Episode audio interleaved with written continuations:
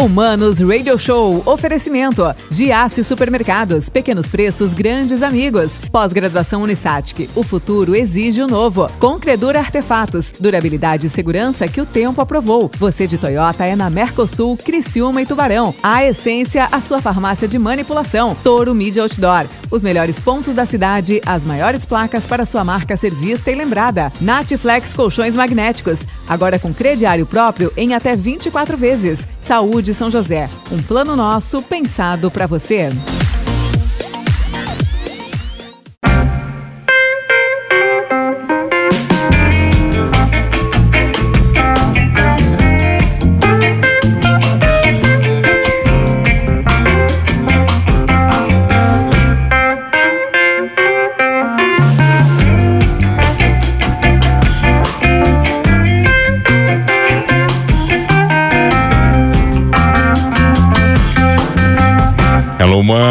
Dal Ponte, Humanos Radio Show, aqui na 92. A música nos conecta, as boas entrevistas também. Tá bom? Segue lá, arroba Mano Dal Ponte, arroba rádio 925 FM, para você curtir sempre o que rola nos bastidores desta que é a maior e melhor, mais insana, deliciosa, rock pop emissora do sul de Santa Catarina, tá bom? 984410010. Este é o telefone da 92, anota aí 984410010. Manda o WhatsApp pro Maninho, para toda a equipe da 92. Obrigado pela sua audiência, tá bom? E eu sei que você escuta esse programa. Se você escuta este programa, você gosta de coisa boa. Se gosta de coisa boa, é claro que passa na Vivace Houseware, a melhor loja, a mais incrível loja, a loja onde você vai presentear você e quem você ama, tá entendendo? Porque são quase 10 mil itens 10 mil itens, tem Murano, tem de Murano, tem Le Creuset, tem Cristal, tem porcelana. A minha convidada tem bom gosto, ela compra na Vivace, eu tenho certeza. Compra, né? Não tem como não comprar. É, é a melhor, melhor loja. Vai lá falar com a Pre tá? Pre não perde negócio. Você diz que ouviu no Manos, entende? Já vai lá e diz assim, Pre tá caro que ela vai dar desconto, vai por mim, tá? Apesar de que a Vivace não é cara, sabe por quê? Tem produtos para todos os gostos e para todos os bolsos para presentear você, quem você ama e tem presente até para quem você não gosta. Vai por mim, tá bom? Vivace Houseware bem no centro de Criciúma, na rua Araranguá 226, tem estacionamento próprio gigantesco. Vai lá e enche o carro, tá? Segue lá. Vivace Houseware no Instagram. Tem sempre lives maravilhosas, promoções incríveis, tá? Segue que você não vai se arrepender, tá bom? E ela tá aqui hoje, minha convidada, minha convidada, ela é médica, é, se eu falar médica de velho, tu vai se ofender. Médica geriatra, já vou, já não posso, já vou fazendo besteira aqui. Ela é apaixonada por medicina desde a primeira vez que viu um Atlas do Corpo Humano, aos 10 anos de idade. Formada em medicina pela Universidade Católica de Pelotas em 2002. E aí tem vários outros cursos. Tatiana Daltué, tudo bem, doutora? Tudo que prazer em receber. Prazer é meu de estar aqui. Ô, Tati, vem cá. Quando eu falo médica de, de, velho, isso é um conceito antigo. O geriatra tem, traz muito isso? Muito, muito, muito. Tem gente até que tem preconceito. Como é assim bem, preconceito? É interessante porque tem paciente, às vezes, que tem 90 anos, que chega lá no consultório e diz assim: agora que eu já fiz 90, eu já posso vir no já geriatra. Posso vir aqui. Mas por que, que alguém escolhe, por exemplo, a geriatria? Né? O que, que te atraiu para a geriatria? Tem tanta coisa. Assim, uh, eu a geriatria, o que me encanta nela é que a gente enxerga o paciente como um todo, né? Ou como Não que sobrou é... dele, né? Não, para! a gente tem dois momentos. A gente pode otimizar, envelhecer bem, ainda mais que a população está envelhecendo hoje muito, e envelhecer no sentido de viver muito, né? Viver mais. Então, né? viver mais e viver com qualidade de vida, que é uma coisa que hoje a gente para para pensar. Antes a gente pensava em sobrevivência, né? E hoje não, hoje a gente tem qualidade de vida. Então, a geriatria me encanta por isso, né? Toda a minha história com a geriatria, na verdade, começou pela minha avó, que eu perdi minha avó no segundo ano da faculdade, então assim, era um vazio muito grande. E quando eu tava no ambulatório de geriatria da, de Pelotas, a primeira vez que eu toquei assim na mão de uma pacientinha que eu puxei, eu não sei se tu fazia isso com as tuas avós, Imagina. mas eu puxava a mão e fazia aquela, aquela dobrinha em cima da mão, que eu fiz aquilo, me deu uma sensação tão gostosa. Meu assim, avô, meu avô puxava a bochecha dele, assim, É. 20 centímetros e voltava. Ai, pecado, eu adorava Sempre. fazer aquilo. E me parece que eu me senti extremamente completa fazendo aquilo, sabe? Tipo, me encontrei, Se foi o momento mágico da minha vida, foi aquele. Uh, e nesse, nessa enfermaria de mulheres que a gente uh, trabalhava, eram normalmente pessoas muito mais idosas, e era muito legal a ideia de ver o paciente inteiro. A gente via tudo. E eu não precisei abrir mão de nenhuma área da medicina. Claro que na geriatria a gente tem as limitações da especialidade, né? Mas eu vejo tudo, então é, é muito gostoso. Mas como, como é interessante a gente falar no conceito do que é a velhice, né? Uhum. Porque é, se eu voltar 20 anos, você voltar 20 anos, né? Acho uhum. que nós uhum. temos idades bem parecidas. Uhum. Uh, uma pessoa com 50 anos era um velho. Uhum. É, se a gente voltar, meu Deus, como tá velho. Fiz 50 anos, né? Já tá acabado. 60 já era final de vida. Uhum. Né? Hoje é inconcebível você pensar nisso. Super jovem, né? Não, tá 60 anos tá ali. É porque a gente tá ali, né? Não tem nem que. Mas é verdade. Estamos começando. Né? Mas 60 anos é normal, as pessoas estão aí de boa. Você vai começar a falar quem velhice 75, 80 anos, talvez. Uhum. É. É. Aqui a expectativa de vida aumentou muito, né? Pensa nas tias dos teus amigos, nas mães dos teus amigos, né? Eu lembro que quando eu era adolescente eu olhava para as mães das minhas amigas, eu achava elas já senhoras. E hoje elas são minhas pacientes e elas continuam as mesmas senhoras que um dia eu as enxerguei. Então, a impressão que tem é que o tempo não parou para ela, parou para elas, né? E que assim, uh, o envelhecimento se tornou uma coisa muito mais distante e vai para bem mais longe né? Eu acho que a expectativa Tati, de vida aumenta eu, muito. Eu lembro da minha avó, minha querida avó Edair, que já, já partiu. Uhum. Uh, ela com. A minha avó com 55 anos, com 60 anos, você olhava para ela e você não dizia que ela tinha 40. Era vozinha, né? Meu, não, ela não, você ah, não dava. Sim. Você não dava 40 para ela, plena, sabe? Uhum. Aí, claro, meu avô teve Alzheimer, ela acabou cuidando dele, ela envelheceu com ele, uhum. né? Mas você olhava para ela com 55, 60 anos, você dizia, meu Deus. Essa mulher não tem 40. Uhum. Né? Quer dizer, isso acontece também. E o contrário existe, né? Uhum. Você olha, às vezes, para uma pessoa com 50 anos com aspecto de 90. Que normalmente são pessoas muito sofridas, né? A gente vê muito isso, é muito claro no consultório. Tem pessoas que têm a vida muito sofrida. E o sofrimento envelhece muito, né? Claro que as doenças envelhecem, mas o sofrimento envelhece muito, mano. Isso é nítido. Quando a gente fala de viver mais, eu li alguns estudos que a capacidade do ser humano ela pode, a gente pode chegar a 150 anos ainda uhum. num futuro não tão distante, uhum. né? Você, o, como é que você enxerga isso? Ai, eu acho que é muito ambicioso. É demais, assim? É, eu acho muito ambicioso. Sabe o que, que me preocupa no envelhecer? É, não é nem só tu perder função física, né? Que eu acho que isso talvez o ser humano ele consiga é, atrasar essas perdas de funções. Uh, o que me preocupa muito são as perdas ao redor né? Assim, eu acho que a ideia de tu perder filhos dói, porque nem tudo vai te acompanhar com 150, né?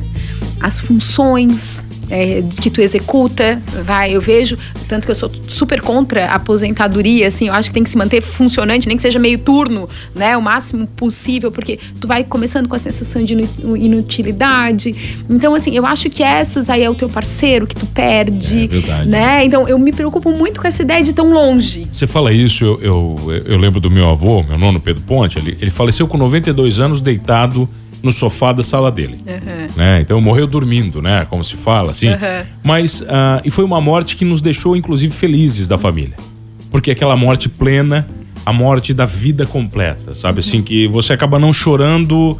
Você chora a partida, mas você, poxa, não foi aquela coisa estúpida, uma ruptura, né? Uhum. E eu me lembro de certa vez, ele devia ter acho que uns 86. Nós estávamos na, na casa e, e foi publicada uma foto antiga de Sara que ele estava ali, ele era vereador. E os amigos dele estavam na foto com ele. E ele, e ele olha pra foto, aquilo me marcou muito. Ele fala assim: Poxa, todos os meus amigos morreram. É o que você falou, sabe? E eu me lembro dessa cena assim ah, da tristeza que tomou conta dele porque ele perdeu os amigos, né? Mas é isso que eu te digo, eu acho que é por isso que eu acho que é ambicioso isso. Eu acho que vai ah. muito além. É de to, e, o que eu acho que traz o sentido para a vida é a convivência, né? É tu estar tá junto com todo mundo, é o tu ter ao redor. E eu acho que esses 150, se todo mundo viesse no, no mesmo, né, na mesma velocidade que tu conseguisse te acompanhar, mas eu acho muito longe assim. Eu acho que não. Quando não... você fala em viver melhor, o que que significa viver viver melhor? Eu acho que é tu não perder função. Se eu te devolvesse essa pergunta de uma outra forma, se eu te dissesse, tu tem medo de morrer ou qual é o teu maior medo de envelhecer? Meu, meu, acho que o meu medo de envelhecer, eu, eu acho que as pessoas compartilham do mesmo medo, é, é atrapalhar as pessoas. Exatamente essa é. resposta. Não é o medo da morte, é o medo da dependência. De atrapalhar os outros, é, né? Então, é esse o grande medo. É, então, quando eu falo envelhecer bem, é tu conseguir te manter autônomo eu vou, eu faço, eu aconteço. Eu posso até ter alguma limitação, né? Eu posso até depender do Uber não dirigir, mas eu vou. Vou quando eu quero, é, né? Isso, eu consigo entender o que está acontecendo, eu consigo ver uma TV, tu disseste que teu avô teve Alzheimer, tu sabe como é complicado Muito lidar com isso. essa doença, né? Então, eu penso que essa ideia de autonomia, eu isso virar, é envelhecer bem. Eu quero virar aqueles velhos que não enxergam e ficam batendo no trânsito. Ai, por favor. que o carro fica redondinho, quero, incomodando assim. o trânsito. é um Celta, não é um Jetta. É, você vai dizer, né? é, você vai dizer assim, não, você tá, você tá dirigindo isso, dirijo, sou bom ainda, vou bater teimoso. Eu quero virar um velho teimoso. Não, não faça ah, isso. isso. A família sofre muito com velhos teimosos, não. Mas, to, mas todo velhinho acaba não ficando todo, mais teimoso. É todo mundo é teimoso. Olha aqui, existe um teimoso sozinho? Tu não. consegue teimar sozinho? Não. não então né? só tem um teimoso e tem um outro teimoso do outro lado, tu entendeu? A diferença é que vai aumentando, a, a, a nossa idade vai aumentando e a gente começa a se sentir no direito de temar com pai e com mãe. Hum, vai dizer que é não. Verdade. Né? Durante é um bom tempo a gente aceita e depois de um tempo a gente já pode dizer, não, agora eu posso teimar contigo. Mas a minha mãe tem uma frase, ela dizia também, e eu falava que o, o, o, velho, ele vai ficando mais velho, e eu uso muito aqui no Transtornados, ele vai perdendo o penso. É, né? Uhum. Ou seja, ele, o velho ele não tem mais limite. Pode ver, depois de uma idade, ele liga o foda-se. Uhum. É, é, é, é, verdade, Tati. Ele diz assim: ah, eu já tô vivo mesmo, já tô no lucro, então uhum. eu falo o que eu quero, eu faço o que eu quero. Isso também não é concepção de liberdade, quando você consegue é. abrir mão disso tudo? É que eu acho que a ideia até é de tu saber real, tu, assim, eu não sei tu, né? Eu acho que toda verdade, eu acho, não tenho certeza, que toda verdade ela é mutável. Uh, depois que tu viveu muito tempo, tu já começa a ter algumas certezas, que são tuas verdades. Então eu chego à conclusão que eu não gosto, não tô mais interessada se tu gosta ou não. É eu verdade, não né? gosto, tu deu, entendeu? Né? E deu, não tô mais aí. Eu acho que é bem liberdade mesmo, assim, eu acho que paciência, né? E claro, aí depois chega no momento quando a gente fala em doença, que aí realmente a gente perde a capacidade de julgar o que pode ou não, e aí. Aí vai embora, né? Aí vai embora, né? Aí eu não tô mais nem aí nem se eu vou te ofender ou não. Eu vou falar o que eu penso e acabou, né? Essa, essa concepção, por exemplo, de estar mais perto da morte, uhum. né? Quer dizer, o tempo vai avançando e nós vamos Bom, nós temos certeza que vamos morrer, mas quando você chega aos 80, eu não consigo imaginar, aos 90, por exemplo, teoricamente você está mais próximo da partida. Uhum. Né? Como é que as pessoas relatam isso para você? Essa, né, é, essa proximidade com a morte? Ah, dá de tudo, sabia? Eu acho que a grande forma com que tu lida com o fim da vida foi como tu teve ela.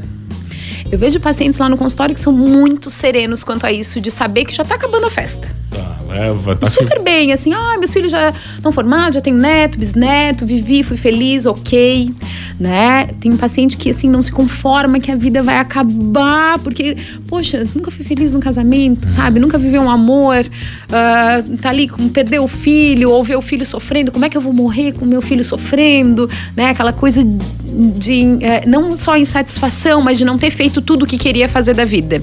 Uh, eu vejo muito paciente super, super idoso. Isso eu acho muito interessante. As, as pacientes mulheres idosas que têm filhos é, com alguma deficiência, como síndrome de Down, alguma limitação, né? Que elas me dizem assim, Tati, eu não posso morrer. E aí, tipo, transfere uma responsabilidade que não existe, né? Assim, eu não posso morrer porque a minha filha precisa de mim. E aí te dá um desespero, porque ela não pode, nem tu quer, né? Que, que aconteça. Então, eu acho que tudo depende de como a gente vive. Quando você fala da morte, eu, eu, eu faço questão de, né, de falar da morte, porque eu acho que nós aqui no, no, no Ocidente a gente enxerga a morte muito distante, uhum. apesar dela estar muito próxima, né? Ah, quando você fala da morte, eu imagino que você já teve que dar notícias muito ruins. Uhum. Né? o médico é, é, faz parte né, do rito da sua profissão. Como é que você se prepara para isso? Assim, ó, talvez eu sempre rezo antes tá? Sempre que dá, assim, pelo menos peço para me ensinar, para me dizer a palavra, para eu conseguir falar a palavra certa, do jeito certo. É, no geral, só o jeito que a gente já chega olhando, as pessoas já sabem, já né? É, nunca foi uma coisa boa, assim. Até quando a gente já sabe que o morrer foi uma coisa tranquila, como tu colocaste do Tá. teu vô também. Porque, independente da situação, não é nem só a perda da pessoa, mas é uma saudade que inicia É verdade. né? E são até às vezes funções que a gente perde, porque quando a gente perde uma mãe, a gente não só perde a mãe, mas a gente perde a função de filho, muitas vezes daquela mãe, né? Então ah, a gente está finalizando, como a gente estava falando antes, de começar um ciclo. E isso tudo é doído. E eu vou te dizer que assim, para mim até hoje não é fácil, nem um pouco fácil. Ah, faço essa entrevista, ela tá aqui comigo, ela, que é médica geriatra, doutora Tatiana Daltué. Tem mais papo na volta, pode ser? Claro. Será que vai dar tempo? Dá. Ah, então tá bom, Tô a gente já volta aqui no Manos Radio Show. Será que esse programa vai envelhecer com qualidade? Ai, com certeza. Então tá bom, vai.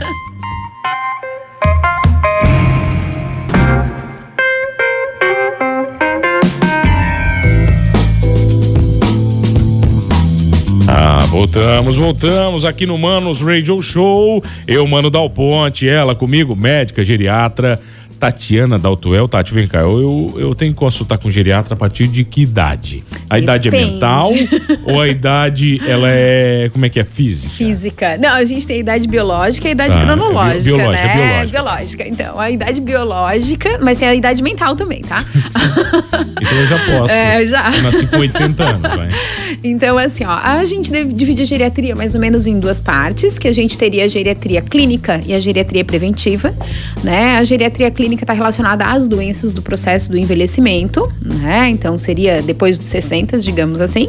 E a geriatria preventiva Cada linha coloca de uma forma. A partir do momento que a gente para o processo de crescimento, a gente entra numa fase de platô e a gente, logo em seguida, vem a fase do envelhecimento. Então a gente colocaria assim, 21 a 35. Sim, tu já deveria ter ido consultar comigo. Ah, é? Ah, já, Eu já que com 20 deveria. é, eu- é, o que eu li mais ou menos é que com 28 ali Isso. acabou mesmo, parou. Ali a gente para de Isso. evoluir daí Acabou, só pra vem trás. Platôzão e aí depois vem. É, eu- o que, que a gente entende, né? É que assim, não é só a ideia de te diagnosticar. Porque necessariamente não precisa ter uma doença, né? Mas a gente pode identificar alguns fatores de risco, tanto familiar quanto ambiental, que tu já tá fazendo errado agora, que tu nem te dá conta. Em que se a gente interferir agora, vai ser melhor do que eu interferir a hora que eu tiver a doença instaurada. Então, na verdade, quanto antes, melhor. E até porque a gente vê uma fase, aí eu tô te dando a minha opinião pessoal, tá? Não é nada baseado em algo, assim.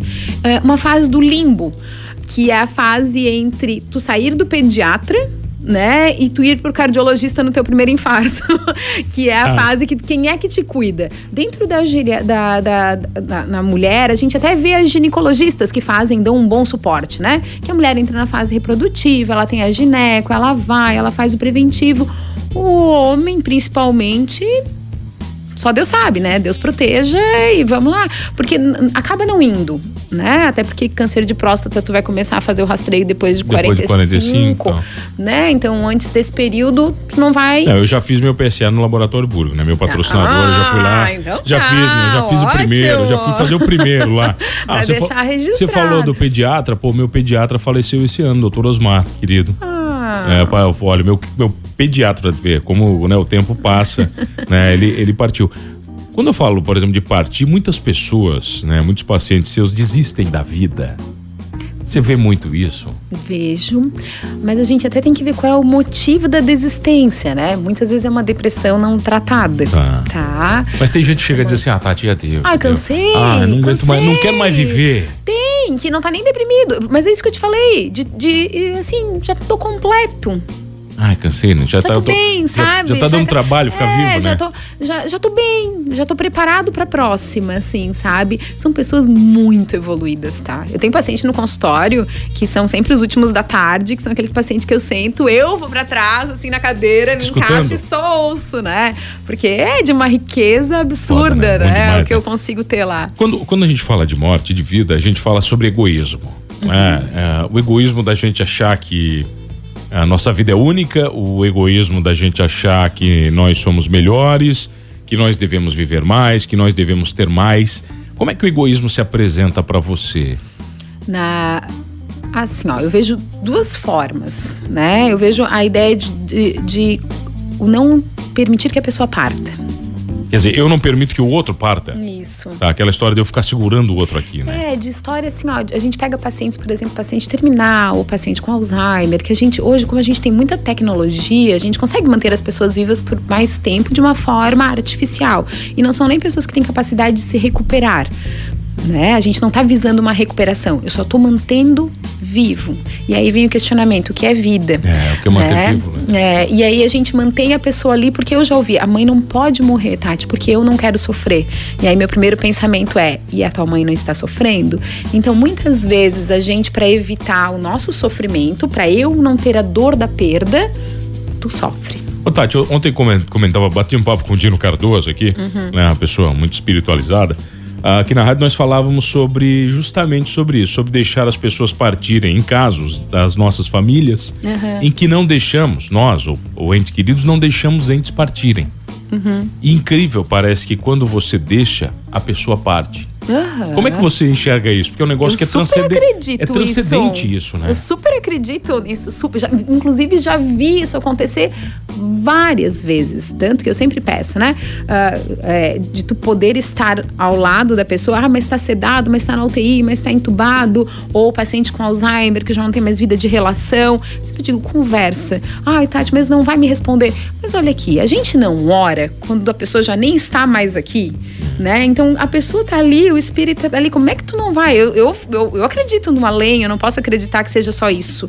Não estou falando de religião especificamente, né? Nenhuma, mas eu acredito que existe uma coisa muito maior do que a gente. Então, uh, quando tu liberta a pessoa, quando tu permite que ela faça a escolha, ou quando, né, tu te liberta, não é nem só libertar a pessoa, é tu te libertar é, é, da situação, eu acho que acontece. De dizer, né, realmente pode ir, né? Vai, vai é. que tá tudo tranquilo, tá tudo né? tranquilo, deixa. Recém, é, é, muito recente, eu, vivi isso com a minha tia. Uh, foi só o meu. Ela estava internada 30 dias por Covid, na UTI, tava ali, ia, não ia. Meu primo con conseguiu entrar, vê-la, né? E quando ele disse, mãe, fica tranquilo vai ficar tudo bem, a gente vai cuidar tudo aqui, eu tô bem, o pai tá bem, a mana tá bem, né? Fica tranquilo que vai dar tudo bem. Ela se desprendeu. De hora, horas, entende? E é uma partida tranquila, né? Foi aquilo que eu te disse, é tu dizer pra pessoa que tu vai completar aquela preocupação que ela tinha e o motivo dela estar aqui, né? Tá, mas vamos lá. Então, se as pessoas querem te encontrar, tá. encontra onde? Vai, tá aqui. Uh, meu consultório é do lado do City Club. Uh, o telefone do consultório é 3438-2964. 3438-2964. Vai lá bater um Isso. papo. Eu já vi que você gosta de um papo, Adoro né? Adoro conversar. Até porque geriatria sem gostar de papo não Adoro dá, né? Adoro conversar. Tô batendo papo. Tua consulta demora o quê? Umas três horas? Hum, olha, se deixar sim. Uma média de uma hora, uma hora e meia. Primeira consulta mesmo, uma hora e meia. tá, tem um amigo meu que ele, quando ele, quando ele é, é, recebeu o título de médico, uhum. é meu querido amigo Rodrigo Guidolin, uhum. é, filho do Afonso Martins, um grande locutor nosso, ele foi pra Estrela, uma cidadezinha do interior, do, Rio Grande do Sul. Sul. E, e, ele contou assim, mano, é, eu, eu mandava mais que o prefeito, que eu era o médico da cidade. E ele disse que os velhinhos iam uhum. à tarde pro consultório para bater papo com ele. Sim. Ele assim, mano, eu ficava a tarde inteira, eu não, não gostava ninguém, eu ficava batendo papo com as pessoas fazendo companhia, conversando, eles me levavam bolo, banana, uhum. comida. Uhum. Engordou 10 quilos, ele falou na, na, vida dele. Mas, mas é isso, mas, mas sabe, é a troca. É a função, Agora tu imagina né? com 150. É, Quem né? te ouve? Mas, né? Tati, Tatiana Daltoé, doutora, obrigado pela presença, que, que prazer de receber. Esse programa vai pro Spotify, como todos os outros. E olha, não esqueça de uma coisa: neste programa, nesta rádio, somos todos humanos.